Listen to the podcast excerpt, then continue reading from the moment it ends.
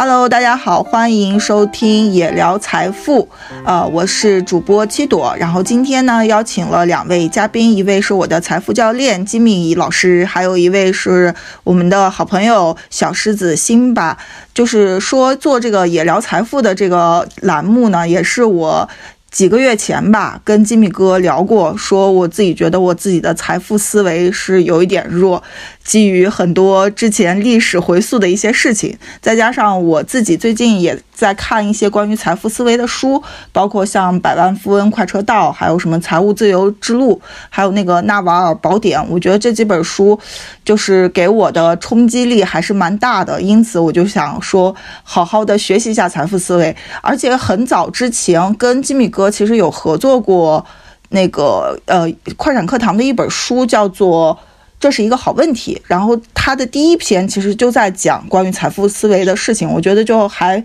蛮有缘分的，而且我觉得中国是需要有这样的一些关于对对年轻人来讲，就是如何提升自己的财富思维，然后把这件事情建立起来。那欢迎吉米哥和小狮子辛巴跟大家打个招呼呗。Hello，我是 Jimmy，大家好。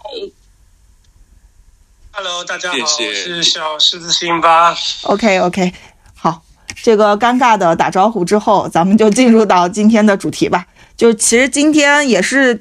前几天跟吉米哥聊到，就说财富思维的这个事情。然后他就有说，我们聊的很多都是关于开源的事情，但是很少有注意节流这个点。米哥已经是一个财务自由的人了，对吧？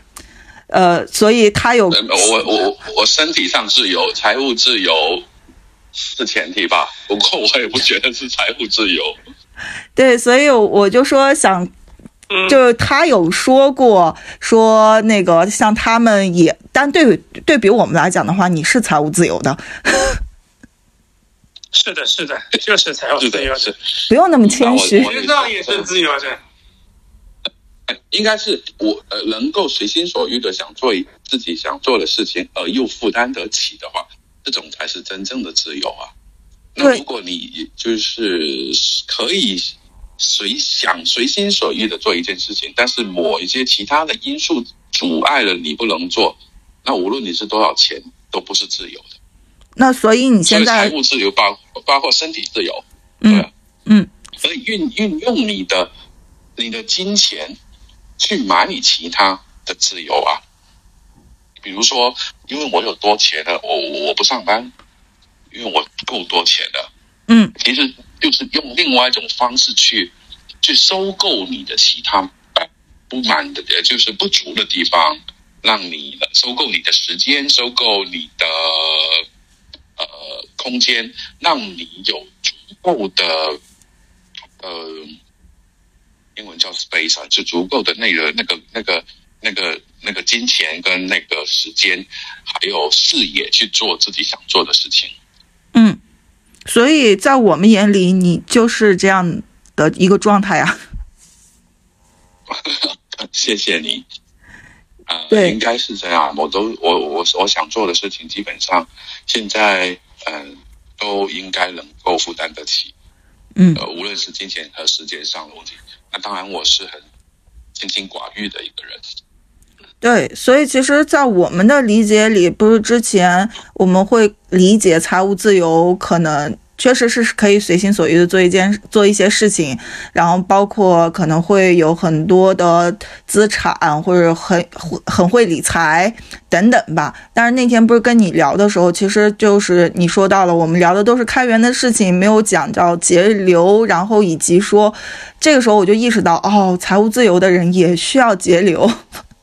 所以就引申出了今天的这个话题，就是财务自由也需要精打细算嘛。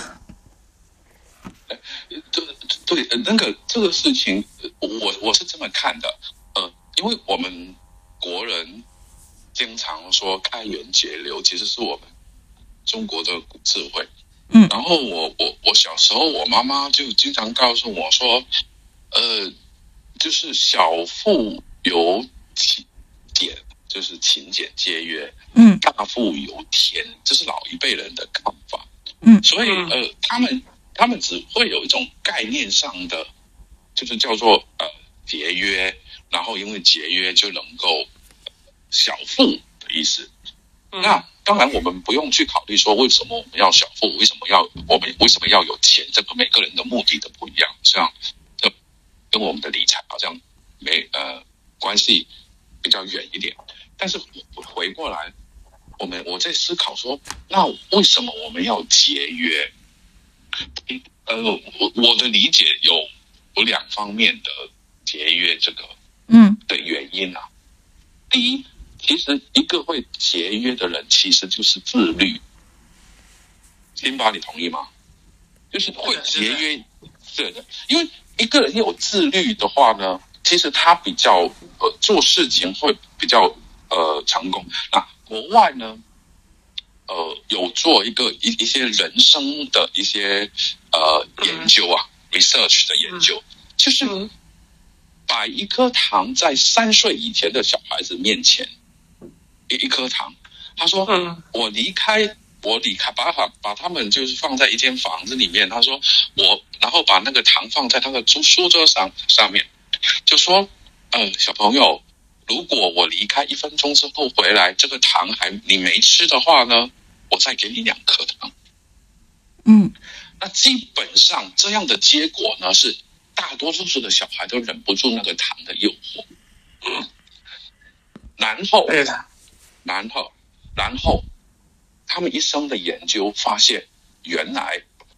呃，能够忍得住那种诱惑的小孩子，以后成功的机会，无论是收入也比较高，无论是那个职位也比较高，高呃那个学位也比较高。嗯，延延迟满足。通过数据来调查，对数据调查回来，那我们其实就可以知道说为什么会这样，因为比较会自律的人就会。比如说，他想叫他回家做两个小时的功课，把功课先做完再去玩的话呢，那这样对他的学业会有帮助，对不对？那如果自律性不高的人，他就啊，反正先玩了之后再做功课，啊，等他玩完满精疲力尽再回来做功课的话，那工作的工作的素质都不高，素质不高的话，那你读书就比较差，对不对？嗯，所以这我觉得节，我觉得节约呢，基本上的就是说。这第一层的道理是让人有自律，而这个自律，无论是你以后创业也好，投资也好，是一个很根本的问题。比如说，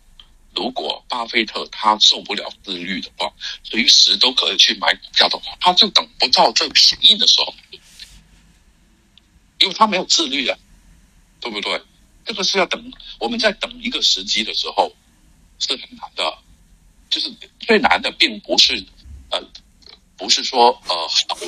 就是在就在牛市的时候，在股市上，在蒸蒸日上的时候，我们呃，我们去投赚钱，呃，怎么样去研究怎么赚一只股票的钱？这个不是最难的，最难是在我们在等，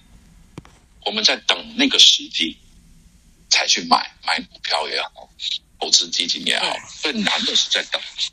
所以我觉得这个这个这个省钱的第一个。对我来说，其根本原因在于自律。嗯，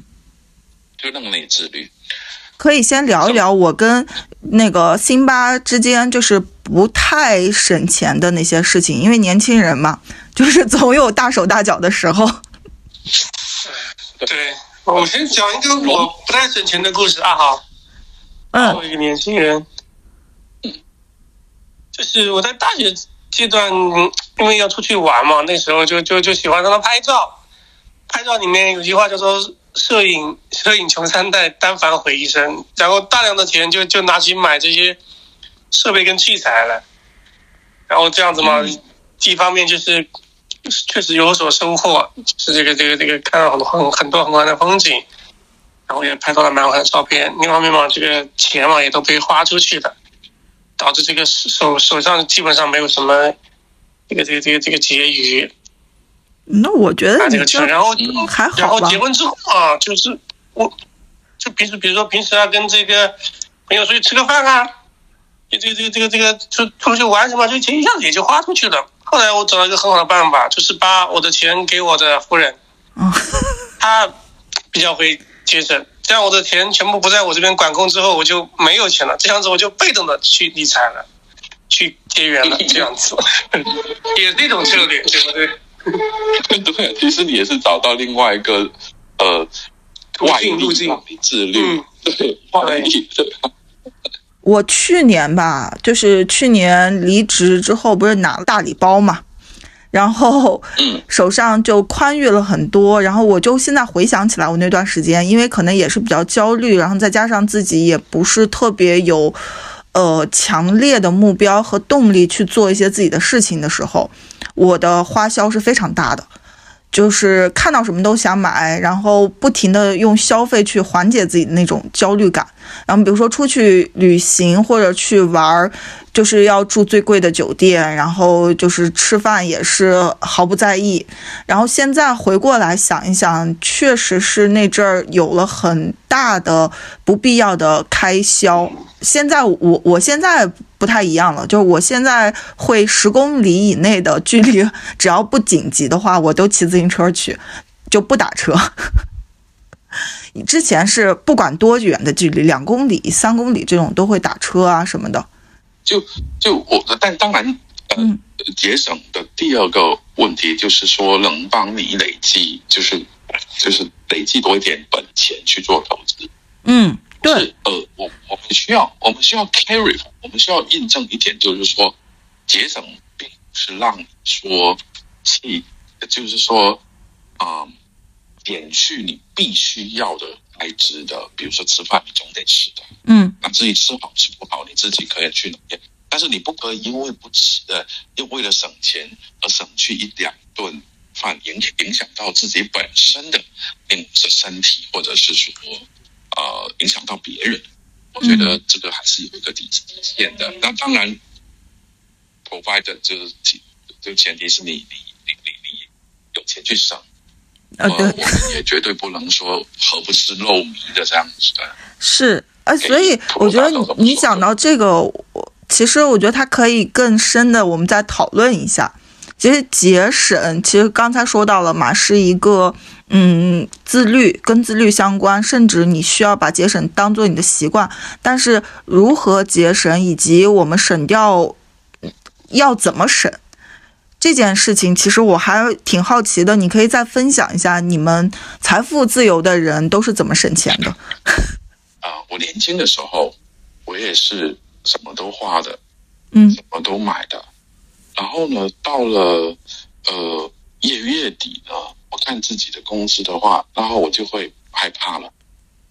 然嗯后慢慢的，我有一次其实最大的启发性让我开始节省，开我开始有，应该是说我不是节省，有计划的去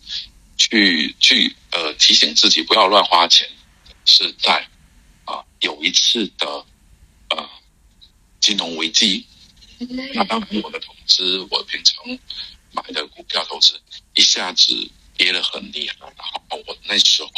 我也是用那个啊、融资融券去做投资的，然后突然间就突然间就是负资产很厉害，嗯那我嗯迫不得已，我要我要我要我要省钱啊！从那时候开始，我就要强迫自己省钱。呃，我从就是工资很高到变成工资低，到我连那个利息都还不起，我欠银行的钱利息都还不起的时候，我试过嗯三个月是这样的。嗯那那我迫不得已，我一定要做这个东这种这种行为，让自己去啊、简略。然后另外一个原因就是说，慢慢的，当你要强迫自己省的时候，你发现这个也也无所谓。对我来说，在香港吃大家乐跟去酒楼吃其实是一样的。那嗯那那那那那个成本就省很多，那所以我就慢慢的就强迫自己省，然后自己变把省变成了一个习惯，然后发现原来那个省也就是少欲也没什么不原本是没什么不好的，嗯反而简单了。就嗯何谓就是所谓的本来无一物，何处惹尘埃？没有一个东西放在那里，反而比较比较不会惹到尘埃，呃，不会让你有烦恼。我觉得那时候我才从这个方面体会到那个叫做呃，不是现在年轻人有一个叫做呃断舍离的感觉嘛。嗯嗯嗯，那我当然我那个我我那时候就十十分的崇尚，变成十分的崇尚那个禅禅宗的思维，变成呃英文来说就是 simplicity，就是简约的生活方式。嗯所以呢，嗯，我是从那时候，我是从我受到了打击，人那不受到打击，真的不不大会生。突然就想起来，之前就是看了一个，呃，看一本书里面就写到说，如果你就相对而言比较朴素的生活水平吧，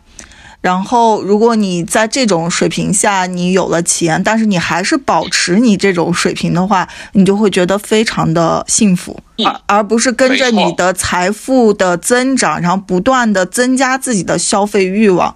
你就就中间会要把这个财富跟自己生活稍微拉开一点距离吧，我理解是这样的一个感觉。不，呃，其实你那种已经到了另外一个层次了，就是就是类似佛教所说的平常心。平常心不在于说你遇到困难以平常心，遇到好处、遇到高兴的事情也以平常心对待，而那种心态是让自己比较也是自律的一种，嗯就不要太过嗨。嗯通常投嗯资错误都是在都很嗨的。当你的心情十分的波动的时候，都不是一个做呃呃就 make decision，不是不是做决定的一个好时机。无论你是很开心或者很痛心的时嗯候，而你在那时候使用的钱呢，都是英文所说很 impulsive 的，就是嗯很情绪化的嗯用的钱，然后那些钱到最后可能你就会后悔，说为什么我会买那么多东西，或者会为什么会买那个东西。嗯，就就是我，就是去年的我。嗯，第二个省钱的原因，当然就是回到到最就另外一个层次，就是我们要有足够的本钱，才能去拿着那个本钱去钱生钱，或者是去做投资，嗯让我们达到所谓的财务自由。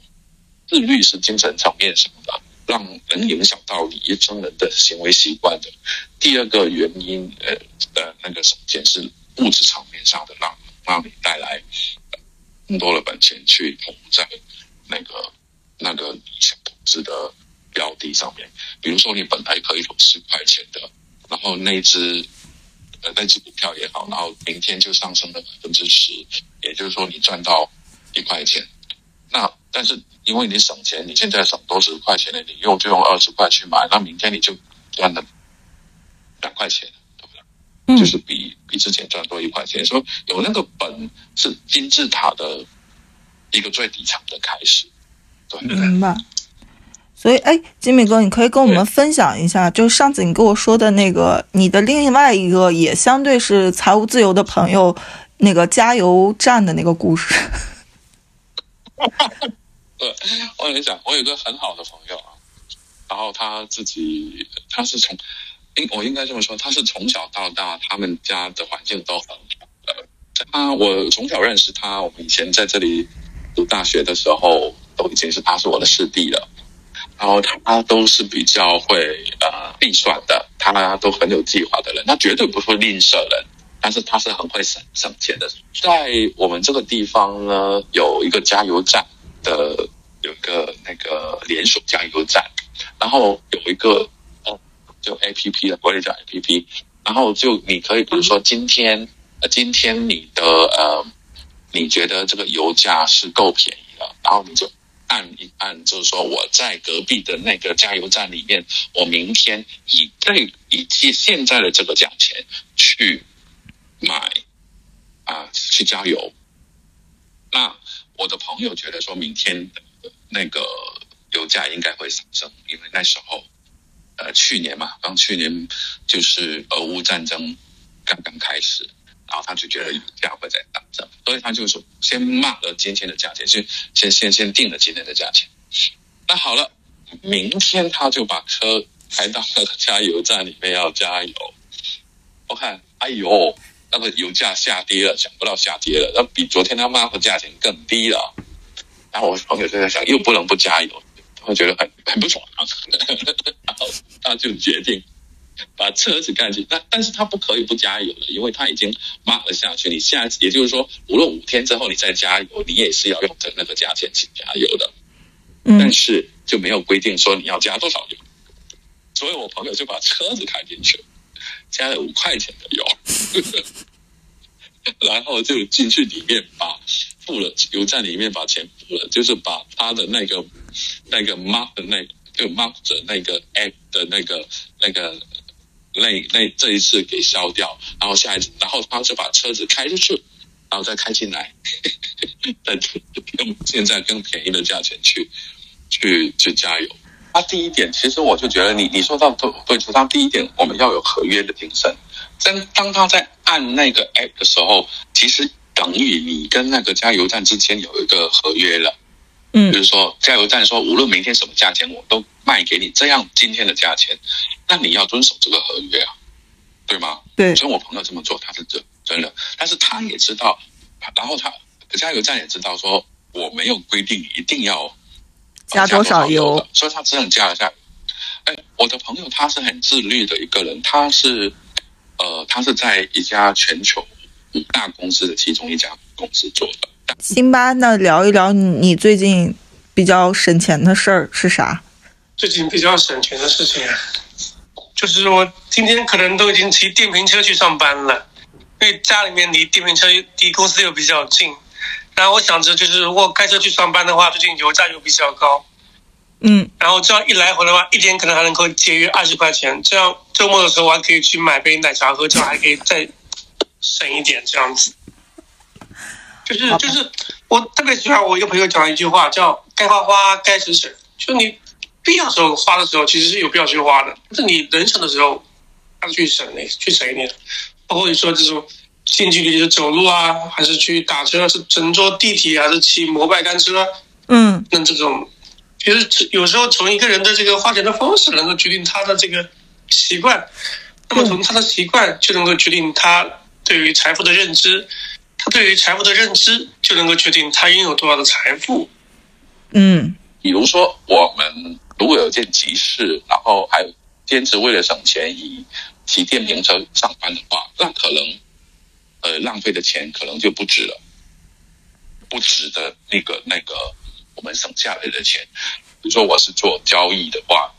那我不能够用一些那个信号很不好的电讯公司的电话的，嗯因为我我我错失了一个电话，那就很多很贵了。嗯，对不对？那我嗯不能为了省那十块钱、二十块钱，而让我去可能有机会那个呃呃错失了更更好的那个赚钱的机会，或者是说让我损失很多钱的。我我有跟啊那个七朵你说过，是最大的损失就是我进去唐古拉山里面住了两个礼拜，一上去一下，哎，都不要亏了很多，因为我那时候收不到信。我嗯损失最多是这样，最多是这个，最多是那一次。我上来一下，我一下来一打开的电话，一打电话去问价格的时候，我整个脸都黑掉了。他们说我有找你啊，你电话找不到，因为我在唐古拉山里面做，你也知道我上西藏做义工的时候，嗯我我我我我连水洗澡都没得洗的，连电都都没有的，我怎么能收到信号呢？然后就被关在当在山上就两个礼拜。所以下山了之后决定说以后一定要为唐古拉山建一个比较好的信号塔，对吗？他们现在有信号塔了，信号塔是中国电信的公呃的那个的职了。我也他们现在有那些有有人有那个卫星电视的电讯，就是电也可以啊，有自己的我们导师建的那些发电啊，嗯，这个就就放了一些发电机进去啊，等等。但是我我我意思就是说你呃你要搞清楚节省在节省那方面，如果你节省在投资方面的话，那那是另外一回事。嗯比如说我刚才说的，我一定要有好的电话公司才能够接收好信号，这个并不是我，这个是一种投资啊，就好像理好比理财的方法一样的，没有一个方诸四海而皆准的一个标准，每个人都要照着这么做。一个人怎怎么省钱，一个人怎么理财，是很个人的事情。所谓八万四千法门，每个人都不一样，每个人都是对的。其实我们聊了很多关于节约的事情，而且我觉得我们现在虽然没有办法像吉米哥这样就是已经是财务自由的状态下，达到那么高的精打细算的水平。但是至少在我们目前生活状态下，我们也是朝着这个方向在前进的。久而久之，你找到可以省钱的方法，你自己也会很开心的。对，而且我有感觉到，就是你分享的，除了你以外，还有你朋友的例子，其实是说最后把这种。节约变成自律，甚至变成了一种乐趣嘛？对对对对对对，我觉得我我我们很开心，我们很 很引引以为豪的，我们丝毫不会觉得一个人的节省，呃，因为这样呃搞潮人家，我觉得反而很欣赏他们。中国人有说见贤思齐，我们对我对于这种能省钱的人，觉得他是贤人。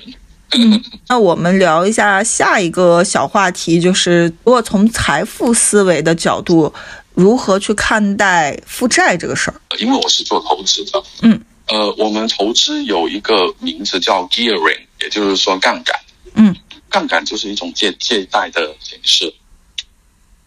你明白？你明白我是什么？明白。也就是说，其实如果你借钱，当然，如果你借钱去买 LV 啊，借钱去买其他消费性的东西，我相信很久以前像有一。套书叫《穷爸爸富爸爸》嗯嗯，其实他那几本书好像有解决这个问题，帮你回答这个问题。呃，声明我没我们没有收广告费的，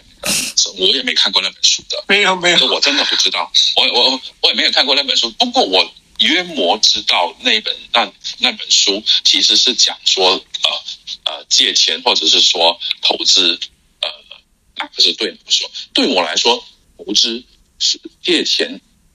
完全是一个很正确的方式去做的，嗯，而但是你在借这个东西之前，你要考虑很多，比如说你我们现在买房子，何尝不是借钱呢？对吧？有些人做 mortgage 就做那个房贷，对，都是借钱的啊，对吗？但是那那那有我其实在这里，我就是想说一下我自己的。一些新的理解吧，嗯，就是之前我一直觉得说房子是投资，但是我其实，在读完我开头说的那几本书之后，发现有可能房子它不是一种投资，你自己用来住的房子，你要还房贷的这个房子，它可目前来看，它其实就是一个负债。嗯，那那是因为。那是因为，呃，不那首先买房子，头上有个瓦是中国人传统的概念，嗯，就一定要有自己的房子。所以你会发现，全世界的那个数据来看，凡是有中国人的地方，自业率都自业率都很高的，置业对置业率都很高的。那呃，至于说是不是呃买房子好呢，还是那个呃呃呃租房子？不借钱去租房，就我不我我不借钱买房子了，然后我去去去去去租房子，那可能会更好。那你你是不是觉得这个楼价，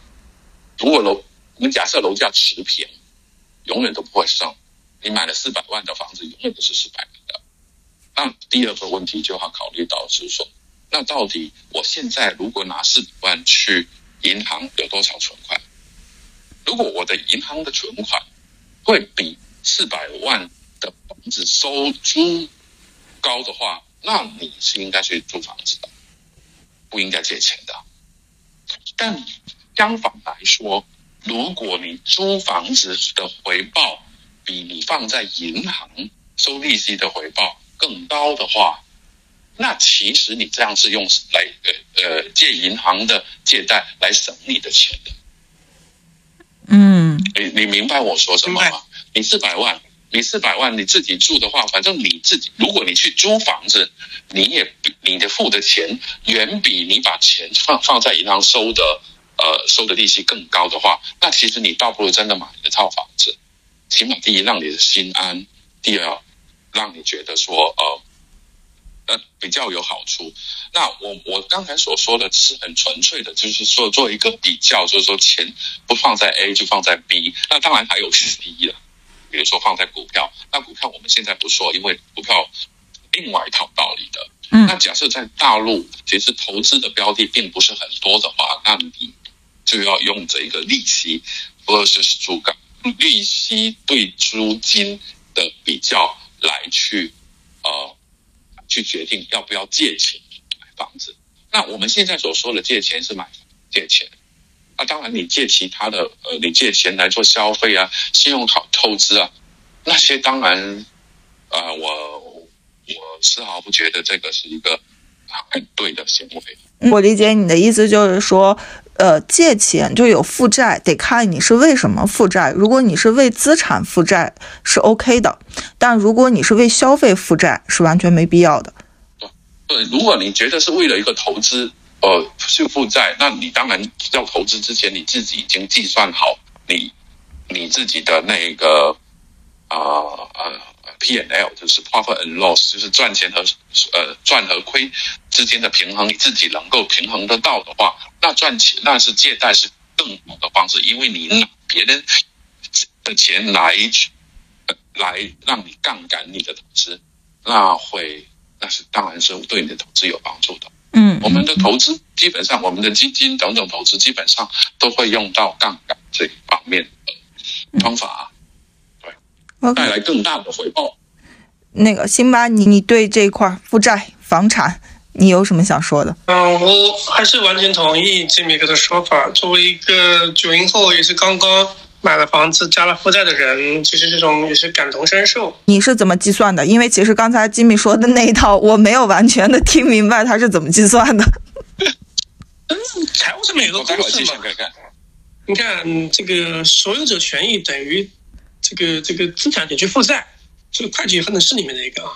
所以嘛，这个杠杆率就等于你的。你你的那个负债除以你这个资产，所以我们通常把负债多少成为杠杆加多少。大部分的企业包括个人都会有负债，这个负债就跟这明哥说的一样，看你是为了干嘛的。嗯，你如果是为了这个资产增值保值，扩大它的放大它的杠杆的话，那么其实是只要把风险控制好，其实可以的。那么这就有一种比较，就是你用这个负债里的利率是多少？你能够创造的收益的利率多少？那么你这个创造的收益的利率多少，一定是要大于你的用杠杆这个负债利率利率大小的。就比如说你借百分之五的利率去实现那个百分之六的利率的一个收益，那么你就能赚一点利差，对不对？嗯。那么你如果有能力能够从银银银行借出一千万借到一个亿，那么你这个点利差放大就是几百万几千万，对不对？嗯。是不是这个道理？那么其实你又涉及到一些风控，还有你是否有合适的资产能够抵押给银行去借更多的钱去完成这个杠杆这个运作？嗯，所以我觉得杠杆在对于资产这方面来说，一定是一个双刃剑，就是你你你能否利用的好？如果很多人就是那种倾家荡产这种，就是因为这个负债太多。杠杆没有利用好，最后远远的这个小于自己能够承担跟负债银行的这部分，最后嘛也就结局不尽人人意了。然后还有一部分人嘛是极其特别一类人，他们这个负债是加在消费这个层次上面去的，这个这个消费能力之外的东西，那么我觉得就是没有必要的。然后比如说借钱买镜头啊，对，借钱买镜头的这种用花呗用分期去买个镜头，我觉得这种。嗯，就是太过于发发烧了，啊，非常的对，特别发烧了。然后我是突然想到这个话题，讲到负债，我讲到杠杆，我突然想到一个比较隐身的一个东西，就是之前也是听一个老师跟我们讲的，读书的时候，老师说你们毕业之后一定是要去找那种能够在这个社会上加杠杆的行业。嗯，因为他能够加杠杆去做这个事情，说明这个社会他一定是迎着这个潮水在向前的，社会所支持的，政府所支持的，否则不会去加杠杆的。所以你看，政府对于房地产行业，其实他是在一一直给他现在叫稳杠杆，对吧？以前是要去杠杆，对不对？对于这种高新科技企业，他们其实是鼓励他去贷款这些东西的，相当于是一个在放杠杆的一个过程。嗯嗯嗯，是是这样子的。嗯，然后还有一个杠杆就是。还有一个杠杆，就是我们可能平时理解不到，我也想到一个杠杆，就是你你花一点的时间去做这个事情，但是它的收益会被无限放大，期间你的成本可能不需要付出什么东西。这个行业在两千年之后一直慢慢的涌现出来，就是传统的互联网行业。我们看，包括带货，包括做互联网直播，包括做这种微信、抖音推送，其实你只要发一条出去。那么你后面别人去转发、去推送、去做各种营销，其实是我是不需要花任何的成本的。这样子我一个产品一旦进入互联网行业，它的杠杆就被无限放大了。所以在所以在这个互联网行业，就是有一种基点裂变这种可能性，这其实就是一种杠杆在里面，也就是从负债到杠杆实现的这个点。一朵，我就嗯。我我我来回答你的，我来回答你刚才搞不清楚，我我我们来算一个公式，嗯。比如说呃，你看中了一套一一一套房子，你想不到，你想你不知道怎么去租还是去把它买下来。假设你买下来是的是一万五一百五十万，嗯。把它买下来，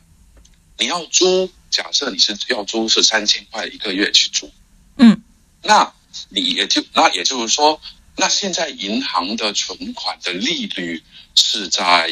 百分之五左右，假设是百分之五左右。那好了，那你用这个公式，我们就要来做呃，我们要来啊、决定到底计算到底是要是租。假设你要去买这套房子，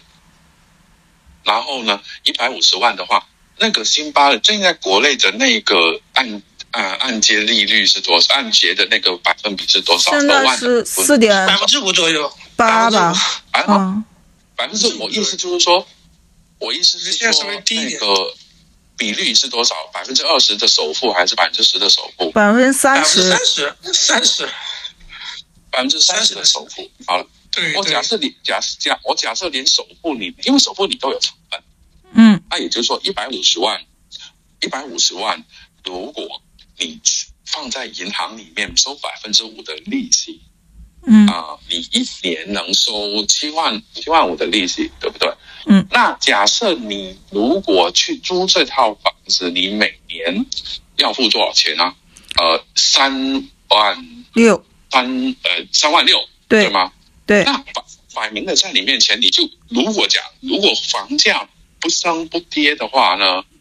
那你你去租会比较好一点，嗯啊嗯。因为你租每年就放放三万五了，对不对？嗯。那反过来了，假设现在存款的利率是在百分之一还百分之二的话，假设你现在百分之二，香港是零的，然后一百万存款就不要一一一两厘的，那这种方式就不一样了。如果百分之二的话，你一年能够存款得到的利息才三万块，嗯但是假设你要去租的话，也是三千块的话，你就要出三千六，对吧？嗯嗯，三三万六，三万六，那那对你来说，那对你来说，你就要用那个杠杆去去买房子，你要借钱，房子，对，因为你的，那你借钱的成本是百分之五，对不对？呃，百分之五左右也也，或者是百分之二三左右的，那其实你可以去，就是去买房子。嗯。其实就简单理解就是，当你的租金比你存在银行吃的利息要高的话，那你就去买房子。但是你的租金要是比你存在银行吃的利息要低的话，你就去租房子。对，其实这样最基基本当当然买房子有另外一些原因啊，比如说你要结婚了，或者呃，你老婆你不买房子，你老婆就不能嫁给你啊，等等，这这个另外一回事。但是纯粹的在于租金跟跟利息方面，其实就是这么计算。为什么要要不要去呃去买买这个？要不要去借钱？我们投资也一样，假设我用一百块钱呃去买一个东西，然后得得来的回报率是百分之十的话，那我用一百块钱去，呃，就我用那些买来的股票跟银行再抵押，再可以再借一嗯百块钱回来的话，呃，利息的成本只要低于百分之十，我都可以去借。但是当然，如果我借借一百块钱的成本比我回报的成本更更高的话，那我当然就不会去借了。所以要要借，要不要去借呃钱？其实呃应不应该去借钱，其实是要跟当时的环境和你的看法，当然还有你的能力去去去拿捏的，去做决定的。嗯嗯对，照说，比如说开车，你的开车的费用比你坐车的费用更低的话，那开车当然比较好一点啊。当然不计算那些车的维修费用嗯啊。坐公车我永远都是鼓励人家，我我永远都鼓励人家公车啊。我但是如果你尝试到上班时间在北京一号线、二号线坐地铁的话，你就知道其实为什么那么多人会开车？是是，因为你根本就挤不上去。你挤不上去的成本很高的，你上班的成本很高。对，时间成本很高。所以你你倒不如在附近租一套房子，然后在那边住，然后可能走路上班。走路上班永远都是很幸福的。所以呢，今天我们就说省钱的一些懂有趣的事情。对，而且我觉得其实我们最后可以总结一下。就是关于节流背后的一些理念。我们节流这一块的事情背后的那个节约，其实它本质上是说，不是让你把你就是影响你生活的那些去节约掉，而是节约掉那些因为你不是一颗平常心，可能因为情绪冲动去做的消费的这部分，去好好思考，并且尽可能的去做一些精简。然后在此之外呢，其实也也是通过节约这件事情，是可以培养一种自律的习惯。在你节约之后，你省下来这些钱，它并不是放在那里让你去做其他消费的，而是说你是不是就可以把它用来去，呃，投资或者去购买一些资产。这我想，这个是我们理财的零到一。嗯嗯的零开始的一种投资思维吧，其实这个就是投资思维的第一步。嗯，第零到第一步，我们要省，就先自律，先学好自律，先累积好一些最基本的本钱的财富。嗯，这两点你才能够到进，你才能进入到一个理财无财可理，这不算理财了，对不对？对，那就先省点钱，把钱省下来变成财，我们。下一集或者在下一集以后才能谈理财。嗯，对。所以今天其实是想让大家实践起来，先从节节流开始。开源可能比较难，但是节流是每个人都可以做到的，一定可以的。对，对，对，要自律，然后累积财富，然后慢慢的你就能逃脱金钱这个制无。嗯，这个约制约，对。那今天就这期的节目就先到这里，非常感谢吉米哥还有辛巴，我们下次可以，感谢，嗯，非常感谢，下次再会，下次再会，下次再会，好，希望大家教学相长，嗯，好，谢谢大家，好的，谢谢谢谢，拜拜，拜拜。